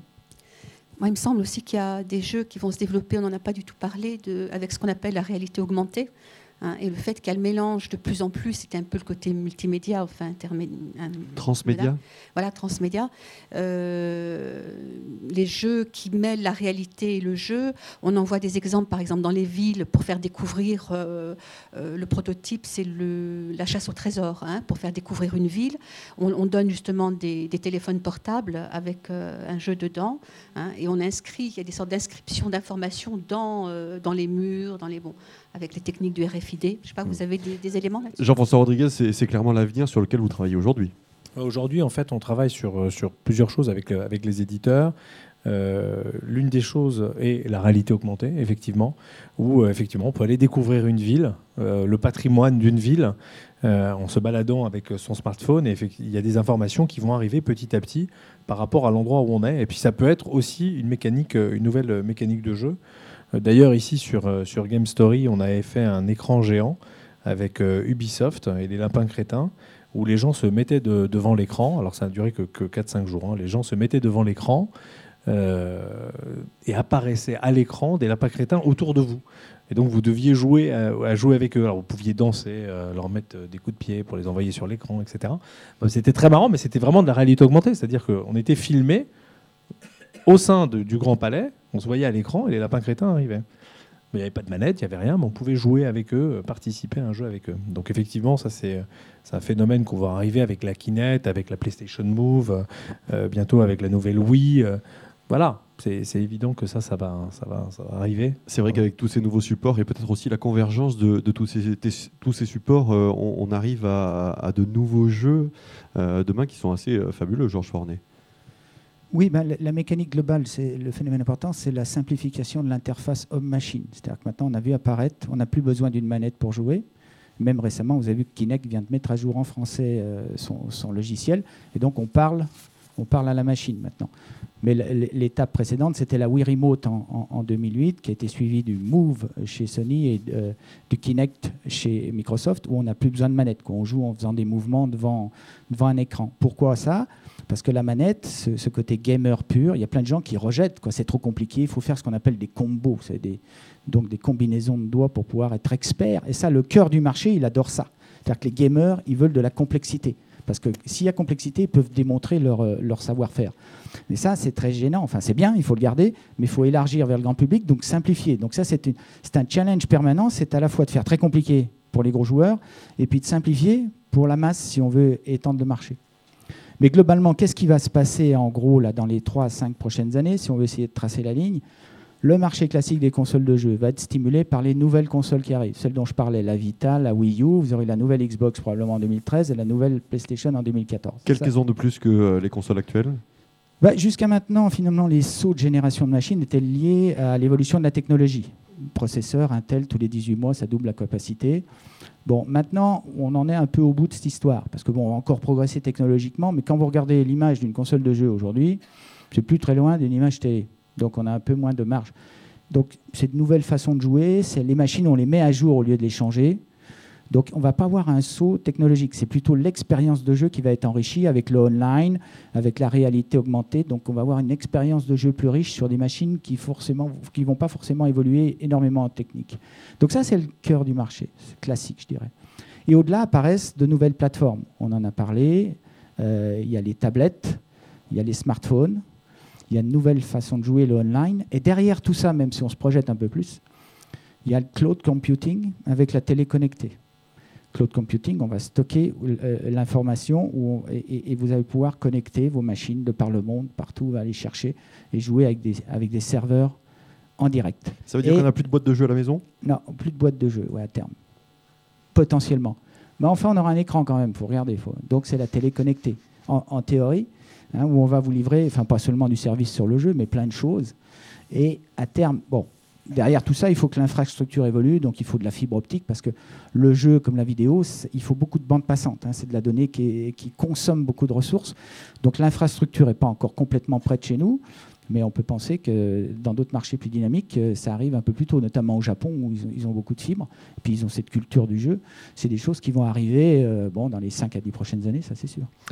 Ben voilà autant d'évolutions qui suscitent évidemment euh, de nombreuses questions. Et eh bien, il est temps de vous donner la parole dans l'assistance. Un micro qui circule, il vous suffit de, lever la main pour, pour pouvoir prendre la parole car vous avez certainement envie de, réagir après, après avoir écouté les, les, points de vue de nos invités, apporter une contribution, euh, envie de poser une question. Donc il vous suffit de lever la main et puis on, vous apportera euh, ce micro. Qui se jette à l'eau Pas tous en même temps. On va peut-être revenir sur Jean-François Rodriguez en attendant que vous décidiez euh, sur cette télévision connectée et, le cloud computing, puisque c'est clairement l'avenir. à quel horizon? Bah, Nous, on pense que chez nous, ça sera horizon euh, juin 2012. Donc euh, c'est dans six mois. Hein. C'est pas si loin que ça. Alors évidemment, ça va arriver à maturité, euh, comme tu disais, dans 3-4 ans. C'est sûr que pas beaucoup avant. mais ça commence déjà. C'est-à-dire qu'effectivement, aujourd'hui, on va pouvoir, via une set-top box, commander un jeu et jouer à un jeu comme on commande un film en VOD. Donc c'est exactement la même mécanique. Donc je vais jouer en ligne. Et effectivement, je n'ai plus besoin de télécharger le jeu sur ma box, etc. Je joue sur le réseau complètement. Donc tout est dématérialisé. Alors faut complètement dématérialiser. Euh, et je pense que ça va être la tendance, il n'y a aucun doute. Je pense que dans 10 ans, effectivement, les consoles de jeu n'existeront presque plus. Euh, mais encore faut-il qu'il y ait les infrastructures nécessaires, donc euh, la fibre, des serveurs, des phénomènes de latence sur la commande aussi qui soient un peu mieux aboutis parce qu'aujourd'hui, quand je donne un coup de volant, il faut que le coup de volant il soit donné tout de suite, sinon je me prends le mur. Donc euh, il faut que la commande manette soit très rapide. Et quand c'est sur un serveur qui est dans un réseau, c'est un peu, euh, un peu compliqué. Et puis par ailleurs, ces, euh, ces jeux-là, parce que ça sera sur le cloud computing, bah, je pourrais y accéder de partout. C'est-à-dire que dès que j'aurai une connexion Internet bonne, que je sois en France ou à l'étranger, je pourrais aller sur ma page entre guillemets de jeu, où que je sois, et jouer. Pas besoin d'emporter ma PlayStation avec tous mes jeux, etc. avec moi quand je pars en vacances. Ou alors je peux jouer sur la tablette et je vais m'inscrire exactement au même endroit. Ou avec mon téléphone mobile. Donc voilà. Sylvie Crépos, ça a l'air de vous intéresser ces, ces, évolutions-là. Euh, tiens, si on imaginait quelles conséquences euh, ça peut euh, ça, peut avoir cet avenir-là des, jeux vidéo, encore plus de passerelles avec le monde du travail, pourquoi pas, des relations personnelles différentes? Sont personnelles différentes, euh, ça je, ne sais pas. Moi, ce qui me frappe dans, dans, ce qui a été dit, il y, a un point qu'on n'a pas du tout évoqué, c'est l'importance euh, des émotions. Vous avez, je crois, failli faire un lapsus là-dessus. Euh, hein, c'est amusant d'ailleurs. ce sont des jeux quand même qui sont appréciés parce qu'ils donnent de l'émotion parce qu'ils touchent et parce qu'ils donnent de la sensation. Et ça, on n'en a pas du tout parlé. on l'esquisse peut-être un peu avec la réalité augmentée. Hein. Euh, et, ça, ça me paraît important parce que euh, moi, je vois une sorte de paradoxe. On parle, on parle de dématérialisation d'un côté, hein, et puis de l'autre côté, d'un besoin de, plus euh, être en relation avec du sensoriel. Voilà. peut-être pour terminer, je voudrais dire, alors peut-être là le lien avec, avec, le travail, le fait que dans, notre société qui devient de plus en plus technique, hein, on le voit, hein, tout ça sont donc des produits très techniques, très sophistiqués, qui demandent beaucoup de, recherche et développement. on est de plus en plus à distance du monde qui nous entoure. Et il y a une sorte de, là encore, de paradoxe, c'est-à-dire que plus nous utilisons ces techniques, pour tout, hein, pour le transport, pour le loisir, pour le travail, etc., plus nous utilisons donc ces techniques, plus nous sommes loin de notre environnement et plus nous manque euh, euh, cette relation physique avec notre environnement, avec notre corps, avec l'autre, et plus nous créons des techniques qui essayent de recréer du lien physique quelque part, mais tout en étant dématérialisé d'ailleurs, pour faire oublier qu'il y a la technique. Allez, nous avons une courageuse ou un courageux euh, pour une question. En fait, je voulais juste dire, enfin, il y a une indication et une question.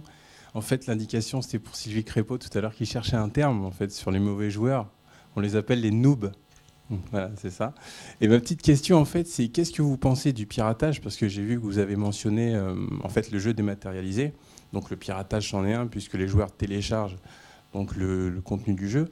Qu'est-ce que vous pensez, en fait, euh, de l'influence que ça a, en fait, sur l'ensemble des joueurs? Parce que mine de rien, on parle beaucoup de, de jeux achetés, de jeux consommés, mais le piratage prend aussi une part assez importante, en fait, sur le marché du jeu. Donc je voulais juste savoir qu'est-ce que vous en pensez.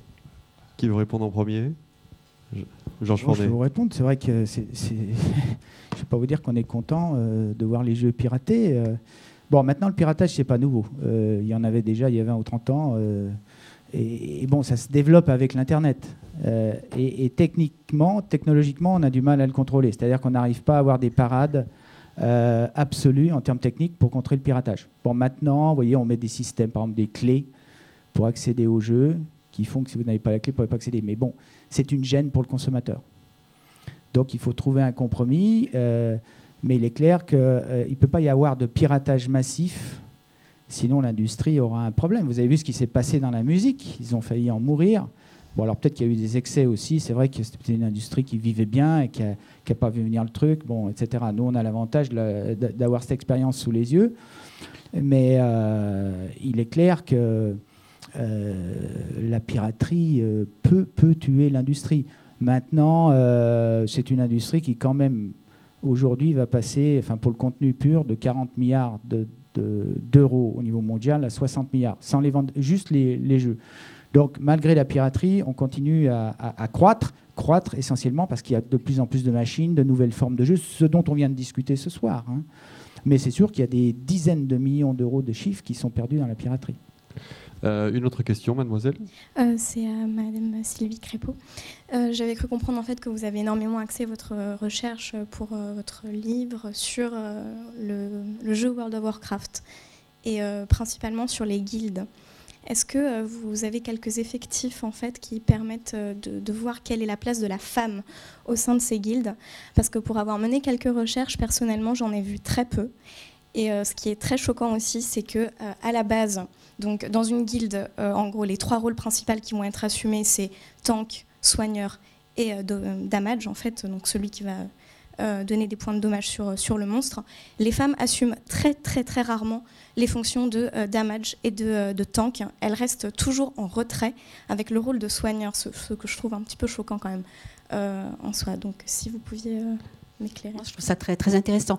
Je n'ai pas étudié particulièrement le rôle de la femme. J'ai simplement vu qu'il euh, y avait très très peu de femmes qui jouaient. Hein. Euh, moi, sur les effectifs, euh, j'ai dû interviewer une centaine de personnes. Si j'ai eu quatre femmes, voilà, c'était le bout du monde. Hein.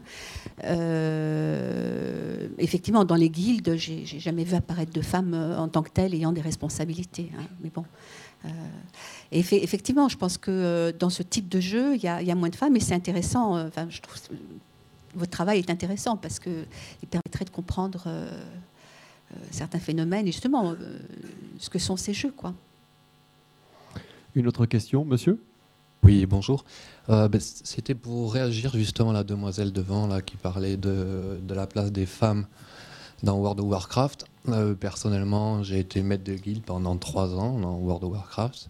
Et justement, dans les femmes occupaient les rôles, ce qu'on appelle d'officiers dans les guildes, euh, c'est-à-dire les rôles un peu phares euh, qui tiennent euh, les autres joueurs, voilà, qui dirigent un petit peu. Et hum, c'est-à-dire d'avoir une position dominante au sein du jeu. Dominante, en tout cas, faisant partie euh, de ce qu'on va de l'équipe, oui, voilà, de, de l'équipe qui, qui dirigeait un petit peu. Quoi. Vous étiez une exception qui confirme la règle ou- Non, je pense pas. Sur, enfin, j'ai passé trois ans, euh, énormément, avec énormément de temps dessus, et euh, dans beaucoup de guildes que je connaissais. Alors, il y en a énormément. hein, je ne vais pas dire que c'est hein, euh, co- commun à, à l'ensemble de toutes les guildes de World of Warcraft, mais dans tout cas, sur les serveurs que j'ai connus, déjà, il y avait pas mal de filles qui jouaient, et euh, pas mal justement avec des rôles euh, plutôt dirigeants. Voilà, c'était juste pour rebondir un petit peu. euh, Vous pourriez peut-être rentrer en contact pour élargir votre terrain. pourquoi pas.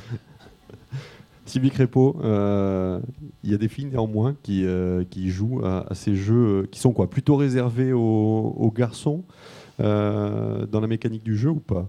Est-ce que, est -ce que, est -ce que ces mécaniques du jeu ont, un genre finalement? C'est vrai que les femmes sont moins dans la compétition. hein. Sociologiquement, elles sont moins dans la gonne. Ben, on voit bien d'ailleurs, c'est SimCity, c'est les. oh, le mot m'échappe. Voilà, hein, c'est des. euh, elles sont plus dans les jeux de société, quoi, de, de, de- de- de relations, etc. Donc il y, a, euh, il y y a- il y a moins de femmes. Mais il y en a. Il y en a. Mais bon, moi, j'ai plus les chiffres en tête. hein. Il y a des enquêtes qui, qui en parlent, mais elles sont quand même minoritaires parce que ce sont encore une fois des jeux de compétition. Mais en moyenne, les Oui, femmes sont, en moyenne, les femmes sont plus, euh, jouent plus que les, que les hommes. Le, le- le- le- c'est une étude du SNJV euh, qui est sortie là, hein, très récemment, il y a un mois à peu près, je crois, qui dit qu'en France, il y a quand même 52% des joueurs qui sont des femmes, et que l'âge moyen euh, des joueurs est de 35 ans. Bon, nous, sur notre site internet, hein, j'insiste encore, mais on on a exactement ça, hein, c'est-à-dire qu'on a plus de femmes que d'hommes qui jouent. Voilà, alors, sur tous les jeux. Sur tous les jeux. Alors après, elles jouent pas au même jeu. Quoi. Effectivement, elles sont moins dans le jeu euh, je vais massacrer du zombie euh, ou je vais découper le monstre à la hache. Euh, effectivement, c'est pas du tout ce type de jeu qui sont réservés à un public plutôt masculin. Voilà. Aux États-Unis, le décalage est encore plus flagrant. Il y a à peu près 60% de, de- de joueurs, enfin joueuses. Jean Oui, Fournier. bah, euh, c'est ce que, c'est ce que j'allais dire. Bon, c'est pas pour réduire l'intérêt de vos, vos travaux, mais les MMO, c'est pas les plus gros MMO, c'est World of Warcraft, il fait un- autour de 11 millions de joueurs. Bon, vous avez 30 millions de joueurs en France, la France c'est 5-6% du marché mondial, vous avez 600 millions de joueurs dans le monde. Donc vous voyez, les MMO, euh, bon, on joue beaucoup aux MMO en Corée, etc. C'est peut-être aller euh, 20 ou 30 millions de joueurs sur 600 millions dans le monde. hein. Donc, et c'est vrai que les femmes jouent plus à des jeux euh, non gamers, euh, très grand public. Il y a eu la, la Wii Remote, elles ont fait la Wii Board, où là on faisait du fitness, des choses comme ça, les jeux de chant, les jeux de musique, euh, des jeux qui sont, c'est vrai, euh, en général moins violents, etc., que, que, que les jeux auxquels les hommes jouent. Mais du coup, on, on y pense en tant qu'éditeur euh, de jeux. On se dit, tiens, quel jeu euh, inventer, quel jeu créer pour euh, les femmes spécifiquement? Ben, on s'est long- longtemps euh, beaucoup creusé là-dessus. Et puis, euh, on s'est aperçu euh, qu'il n'y a pas de spécificité si propre que ça. Même si elles jouent plus à certains types de jeux, les femmes jouent, euh, peuvent jouer à peu près à tout aussi. On n'a pas réussi à créer des jeux pour les femmes. C'est même pour les enfants. football. On crée des jeux pour les enfants. Le paradoxe, aujourd'hui, on crée des jeux pour les enfants. C'est vrai, on essaye de faire, c'est plutôt pour rassurer les, les parents ou les mères de famille. Et qu'est-ce qu'on on s'aperçoit quoi Aujourd'hui, un gamin de 10 ans, il veut jouer à quoi? Il veut jouer aux au, aux jeux interdits de moins de 18. Il veut jouer à Call of Duty, à Battlefield, aux jeux qu'on lui interdit. Et, et c'est le paradoxe. Une autre question peut-être? Bonjour. Euh, vous parliez avant du, cloud computing et euh, justement de la dématérialisation. Donc on voit en fait que l'industrie passe d'une industrie du bien à celle du service. Et en fait, je voulais demander si d'après vous, euh, les joueurs étaient prêts à faire le pas en fait et à se et en fait délaisser complètement la partie physique euh, des jeux pour euh, se concentrer vers une partie numérique. Et est-ce qu'ils auront une assurance de posséder leurs biens? Par exemple, est-ce que dans 3 ou 4 ans, l'entreprise qui me fournit le jeu me la fournira encore? Ou est-ce que si elle ferme, je ne pourrai plus posséder ce bien que j'ai acheté? Alors là, vous touchez, un problème, touchez du doigt un problème intéressant. Euh, alors, premier point, la disparition. Enfin, pour moi, enfin, je ne pense pas que le physique va disparaître dans le quart d'heure. Ça va prendre encore un peu de temps. On le voit d'ailleurs, la dématérialisation, ça monte en puissance, mais ça prend du temps, là encore, parce qu'il faut des réseaux euh, puissants derrière. Hein, il faut des tuyaux euh, très conséquents. Mais bon, ça va arriver. hein, ça arrive. C'est comme la musique, comme le cinéma, c'est un phénomène sur ce, ce type de bien qui arrive. Après, pour ce qui est de la propriété et de la conservation des biens, ben, là, vous avez des sociétés avec des, fermes de serveurs, etc., qui stockent tout ça quelque part. Et donc, euh, effectivement, c'est un enjeu technologique euh, à terme, c'est de pouvoir euh, conserver la donnée dans le temps. Bon, même maintenant, quand vous conservez un jeu physique dans le temps, au bout d'un moment, il disparaît, vous le perdez, vous le donnez, etc. Alors, quelle est la durée pendant laquelle on doit rester propriétaire d'un bien à terme, un bien dématérialisé? Ben, Ça, c'est un nouvel enjeu. Je pense même pour, la, pour, pour les gens qui, font de, qui, qui sont dans le juridique aujourd'hui, c'est un, un problème à résoudre. Une autre question, bonsoir. Bonsoir. Euh, je vais revenir sur une note un peu plus en fait sociologique. Donc de, de ce qu'on a vu ce soir en fait, c'est qu'il y a quand même de plus en plus de gens qui jouent aux jeux vidéo. On l'a vu, euh, il y a plusieurs facteurs. L'accessibilité, il y a beaucoup plus de plateformes. Les jeux sont aussi euh, sont, conçus pour faire en sorte que les, joueurs y reviennent. Aujourd'hui, on voit même en fait le, jeu vidéo euh, intervenir dans le monde de l'entreprise, même aussi euh, dans, le monde clinique, de la thérapie. Enfin, d'une manière générale, il y a de plus en plus d'adultes qui jouent aux jeux vidéo, mais qui jouent tout court. Alors, en fait, est-ce que euh, par rapport à 30, il y a 30 ans, c'est pas tout simplement en fait les adultes qui assument plus le fait de jouer Qui veut répondre? Sylvie Crépeau? Alors, je, ne sais pas si les adultes euh, assument plus le fait de jouer. Euh, moi, je vois plusieurs hypothèses. Ce ne sont que des hypothèses hein, pour, euh, pour l'instant. moi, ce qui m'a frappé, c'est le fait que, bon, on parlait d'une moyenne d'âge de 35 ans, c'est quand même assez élevé, quoi. Hein, c'est pas, c'est pas des adolescents. Moi, j'ai mis ça en relation avec le fait que euh, la jeunesse, l'adolescence ou la jeunesse dure de plus en plus longtemps. Hein. il y a un psychologue qui s'appelle Anna Trella qui dit que maintenant, euh, euh, on devient vraiment adulte, autonome, financièrement, etc., vers en moyenne 32 ans. On a vu hein, les phénomènes en Espagne, etc., les, jeunes qui ne peuvent pas quitter le, logis familial, etc., parce qu'ils n'ont pas les moyens de payer un, un logement. Bon il y a aussi des conditions psychologiques, c'est-à-dire qu'il y a de moins en moins aussi d'autonomie. Bon, je ne vais pas rentrer là-dedans hein, euh, au niveau psychologique. Donc moi, je, me, pose la question. Euh, autre, autre élément, euh, ce sont les joueurs sont majoritairement des personnes de ce qu'on peut appeler les classes moyennes. Alors, la classe moyenne, c'est un fourre-tout. Euh, disons qu'en gros, ce sont euh, des cadres, employés techniciens supérieurs, un peu cadres supérieurs, hein, c'est un petit peu cette nébuleuse. Or, depuis une vingtaine d'années, il y a une crise dans cette catégorie sociale-là, on le voit bien. Hein. Euh, ce sont des personnes qui, on, parle de la panne de l'ascenseur social, euh, le modèle des 30 glorieuses est, écorné, et donc il y a une crise de, cette catégorie sociale, et on peut se demander dans quelle mesure euh, l'attrait pour les jeux, c'est pas aussi une tentative de, peut-être pas de fuir le monde, mais enfin de créer autre chose, de se donner d'autres expériences, de, bon, etc. J'aurais encore une autre hypothèse qui est que on est dans un monde de plus en plus contraint, de plus, en plus contraint par, euh, par des normes de toutes sortes. Hein. Euh, beaucoup d'interdictions, beaucoup de normes. Bah, oh, vous regardez votre journée, hein, euh, vous êtes pris par le temps, le transport en commun, il y a des problèmes techniques, il y a des grèves, il y a des machins, on a peur d'arriver en retard. Enfin, toute la journée est complètement canalisée par le temps et par toutes les tâches qu'on a à faire. Hein, donc d'ailleurs, on essaye de gagner de plus en plus de temps, de faire trois, quatre choses en même temps, si ce n'est plus. Bon, c'est-à-dire que pour employer une métaphore, peut-être que nous avons de moins en moins de jeux dans notre société. Et peut-être que l'intérêt du jeu, je dirais, là c'est un peu un jeu de mots, mais c'est de redonner du jeu dans la société, c'est de retrouver des espaces de liberté. Voilà, ce serait une hypothèse. Georges Fournet. Oui, alors moi, désolé d'être un peu basique aussi, mais ça, viendra, ça vient en complément de ce que vous dites. Mais euh, si vous voulez, il y a 20-25 ans, on avait des machines qui ne permettaient pas de concevoir des jeux pour les adultes. Hein, le, jeu, le jeu vidéo, c'était un sous-segment du marché des jouets on vendait ça à Noël à des enfants. Hein. Et puis après, on passait à autre chose. Ça a commencé à changer avec la première PlayStation. D'ailleurs, c'était la stratégie de Sony. Comme je vous l'ai dit tout à l'heure, la stratégie, c'était à l'époque de faire du jeu vidéo un pan entier de l'industrie du divertissement, même titre que la musique et le cinéma. Parce que dans le groupe, il y avait déjà ces fonds. Donc on savait de quoi. Et c'est la première fois qu'on a essayé de concevoir des jeux, parce qu'à l'époque, la première PlayStation était la première machine qui permettait du point de vue technique, d'élaborer des jeux plus sophistiqués qui étaient à même de séduire une clientèle un peu plus vieille. À l'époque, on passait de 15 à 20 ans. Et puis, tout ça a continué dans le temps avec la, PlayStation, la génération PlayStation 2, PlayStation 3, etc. Et aujourd'hui, fondamentalement, c'est ce que je vous ai dit, c'est qu'aujourd'hui, c'est la première génération d'adultes qui a connu les jeux dans sa jeunesse, donc qui a eu cette éducation dans le jeu, qui a joué tout petit. Mais l'industrie a su accompagner ce mouvement avec des produits à même de satisfaire une cible adulte. Et, je crois qu'aujourd'hui, derrière tout ça, on est dans une société où on a du temps libre et il faut du temps pour jouer, mais avec des produits qui sont capables de séduire cette tranche qui n'était pas possible il y a 20 ou 25 ans. Allez, Jean-François Rodriguez, avant une toute dernière question. Il y, a aussi beaucoup de, de, je ne sais pas si c'est des sociologues ou, des gens qui étudient le fonctionnement euh, un peu de tout ça, qui, qui appellent la gamification de, la société.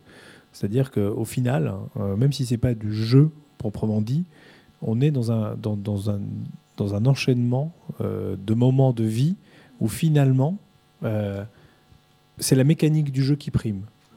Alors ça va euh, des points que je vais gagner parce que je vais acheter beaucoup de choses chez Carrefour, ou des points que je vais gagner parce que j'ai volé beaucoup avec euh, Air France. Puis ces points vont me faire gagner des choses, ils vont me faire gagner des voyages ou euh, des boîtes de fin du sans plus, etc. Mais finalement, c'est un phénomène de gamification. C'est pareil pour la télévision. Il y a de plus en plus de jeux à la télé. Avant, c'était des émissions de variété où il y avait des chanteurs qui passaient ou des émissions de débat. Aujourd'hui, c'est des jeux. Et c'est ça qui, qui, motive les gens. Donc c'est cette euh, gamification de la société, où que tu sois. J'ai même entendu parler de Renault qui, dans ses voitures, commence à étudier comment introduire du jeu dans la conduite. C'est à celui qui va faire Paris-Marseille, non pas le plus vite, mais Paris-Marseille en utilisant le moins de carburant, en, utilisant, en usant le moins ses pneus, etc. Et qui va être partagé avec, euh, avec, euh, avec euh, les autres.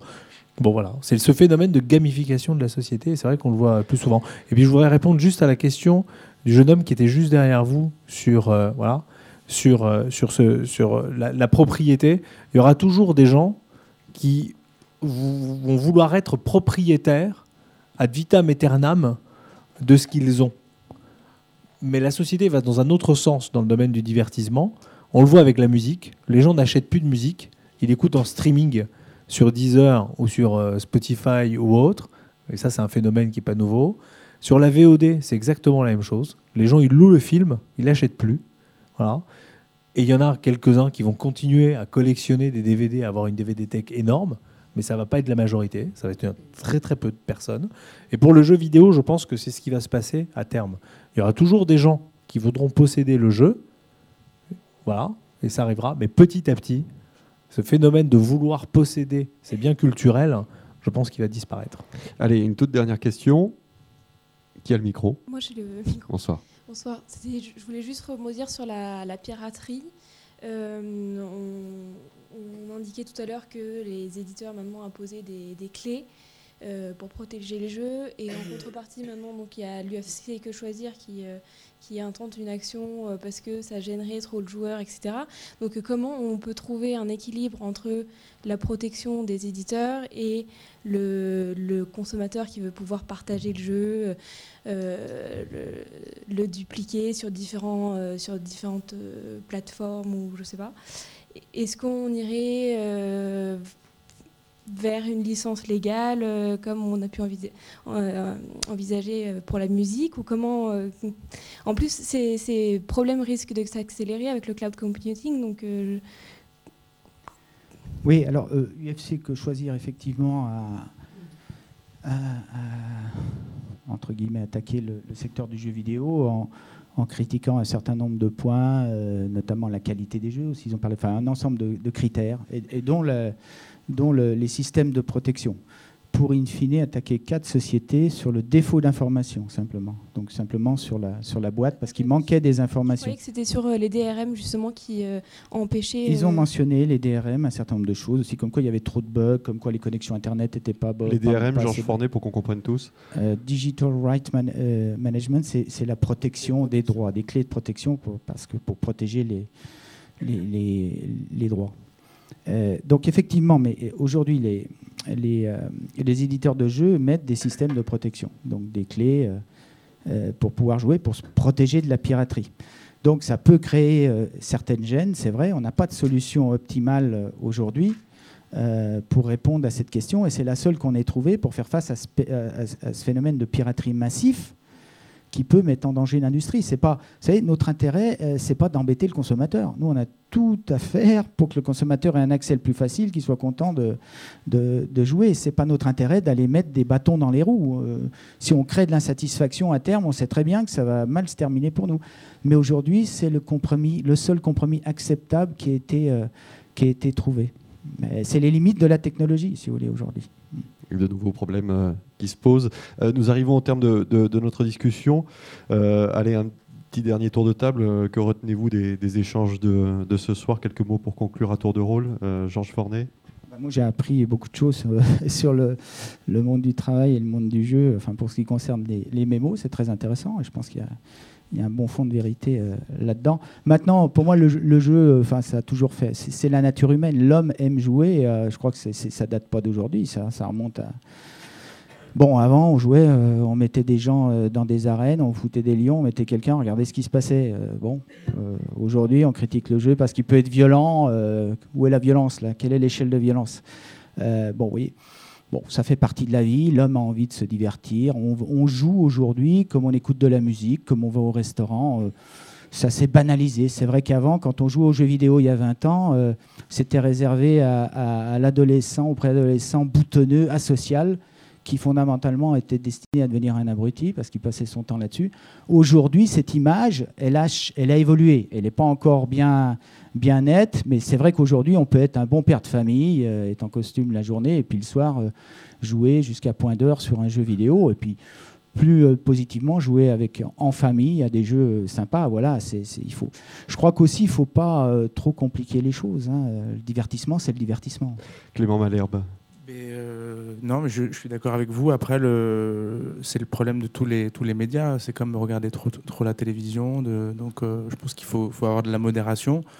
Après, euh, voilà, aujourd'hui, il euh, faut, se réjouir qu'il y ait euh, des jeux très élaborés. Il y a des jeux aussi, on parlait des serious games qui permettent de soigner certaines névroses, où il y a, aussi des, de la technologie permet aussi des choses utiles, on va dire. Donc, Sylvie Crépeau. question de mesure. Moi, je vois que les, jeux vidéo ont des beaux jours devant eux, hein, avec plein d'évolutions techniques, que c'est un marché fantastique, et que ça va continuer à, à faire ben, faire de l'argent et puis à faire de la consommation et puis, euh, et puis à faire du loisir, du divertissement. Voilà. Et ben, ce que je trouve intéressant aussi, c'est le fait que les téléphones portables euh, sont, sont, maintenant le support le plus, le plus important pour, euh, pour les jeux. C'est ce que vous disiez C'est l'ordinateur. C'est l'ordinateur encore.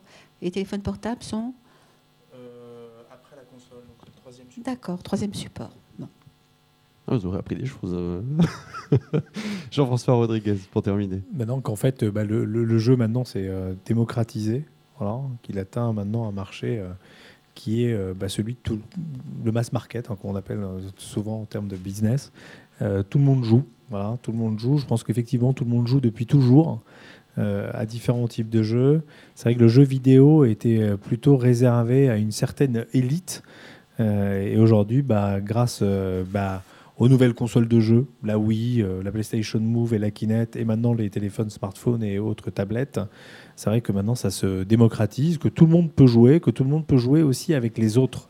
C'est-à-dire qu'on n'est plus dans un phénomène où je joue seul, c'est je joue avec les autres. Donc euh, pour ceux qui disent que les joueurs euh, sont asociaux, ceux qui jouent sur Facebook sont loin d'être asociaux. Merci à, vous tous. Euh, je vous rappelle, euh, avant de nous quitter, que lundi prochain, euh, ce sera le dernier débat de ce cycle consacré aux jeux vidéo, dès lundi du Grand Palais avec les presses universitaires de France. Le jeu en réseau, progrès technologique ou complète mutation sociale, encore de nombreuses questions. Rendez-vous ici même à 18h30 avec Arnaud Laporte. En attendant, bon à savoir, c'est ce vendredi 16 décembre que Jour de fête s'installe dans la nef du Grand Palais avec le retour de la fête foraine. Et puis toujours à voir et, et revoir l'expo Game Story, évidemment, dans la galerie euh, Sud-Est. C'est jusqu'au 9 janvier. Et puis l'expo aussi des jouets et des hommes, des galeries nationales, allez-y. C'est jusqu'au 23 janvier. Le Grand Palais sort le grand jeu pour ces fêtes de fin d'année. N'hésitez pas donc à revenir en bonne compagnie. Encore merci de votre venue. Bonne soirée. À bientôt.